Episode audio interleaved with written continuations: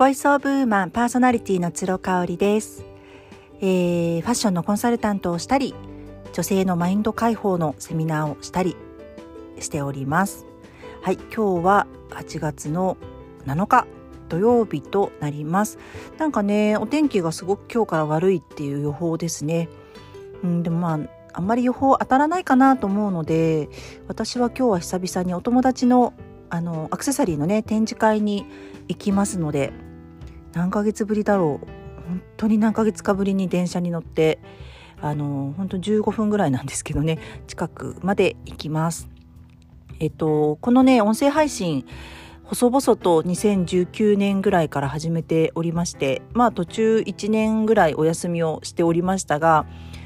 4月ぐらいから毎日更新をさせていただいておりまして4月ぐらいですよね。そうもう4ヶ月ぐらい経つんですけれどもまああのー、そんなに再生回数はないです皆さんにもこれ見れ見えてるのかな？だいたいやっぱり平均的に10回とか20回とか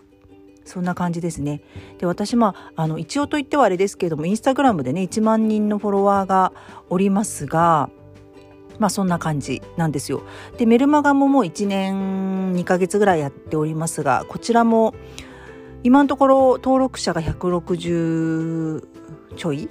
うん、でまあその160人の登録者の中でも開封率っていうのはねあの時々見たりとかするんですけどまあ20%とかそんなないかな？15%とかなので本当に何十人という人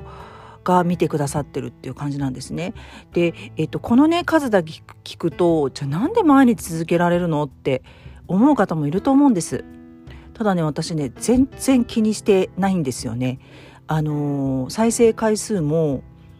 その見てくださる方の数も全然気にしてない時々あのインスタグラムのストーリーズであのメルマガとかこの音声配信であこれはなんか皆さんに聞いてほしいなっていうものがあった時には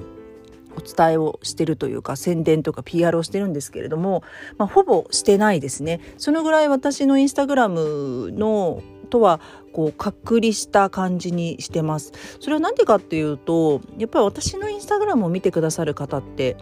まあ、ファッションとかなんかそっちの方が好きなんですよね。ただ私はファッションでおしゃれになりたいと思ったら絶対その自分を見つめる自分と向き合うってことは自分のそのバイアスとか偏見とか固定観念とかうん、トラウマとかそういうものに向き合うっていう必要性をすごい感じているので、まあ、はっきり言って切っては切り離せないんですよ。ただやっぱそこをおそらく求めてない一緒になってる人がまだまだ少ないのでやっぱインスタグラムはインスタグラムだけで完結してしまってその後こう私を追っかけてくださる方っていうのはまだまだ少ないんだなと思ってます。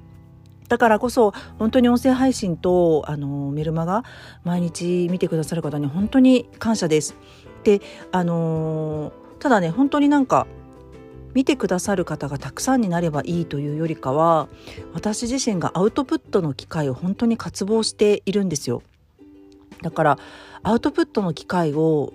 とにかく自分の中で探しててそれがこう負担なくできるっていうところで今音声配信とメルマガに落ち着いてるっていう感じなのでもうね好きで続けているのでね正直再生回数とか登録者数とかもうどうでもいいんですよね。うん、ただやっぱりこうあのメッセージ性がなければ発信していても意味がないなっていうのはちょっと薄々感じております。なので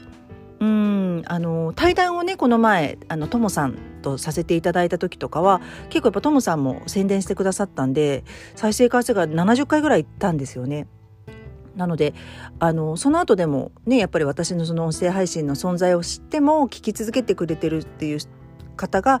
3分の1ぐらいしかいないっていうのを考えるとなんかもしかしたら私のメッセージに一貫性がないのかこう刺さる方が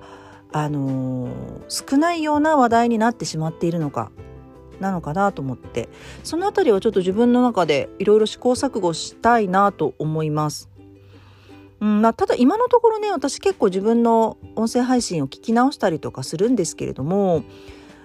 うん面白いなって思う回もあったりとか、うん、なんで聞き直すかっていうとやっぱり口癖とかねそうそう私やっぱりってすぐ言っちゃうんですよね。なのでこういう口癖とかがしつこくないだろうかとか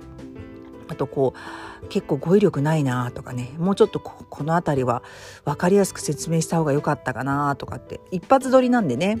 そうこれ一発撮りなんですよ。だから途中でね宅配便の方とか来たりあの子供が来たりとかしてもやめられないのね。もうやめるとなると一からまた撮り直すっていう感じになっております。そうだからね何か皆さんが始める時にやっぱりこう承認欲求が働いてしまうとやっぱ続かないですよね。だから好きで本当にただでもねいいし誰も聞いてくれてる人がいないかもしれない。ただね続けていくとね誰も聞いてくれないなんてことはありえないんですよね。1人か2人は絶対聞いてくださる方がいるので続けていればねうん。ただそれが1週間とか、まあ、1ヶ月とかやったぐらいで諦めてしまうっていうのはすごくもったいないことだと思うんですよ。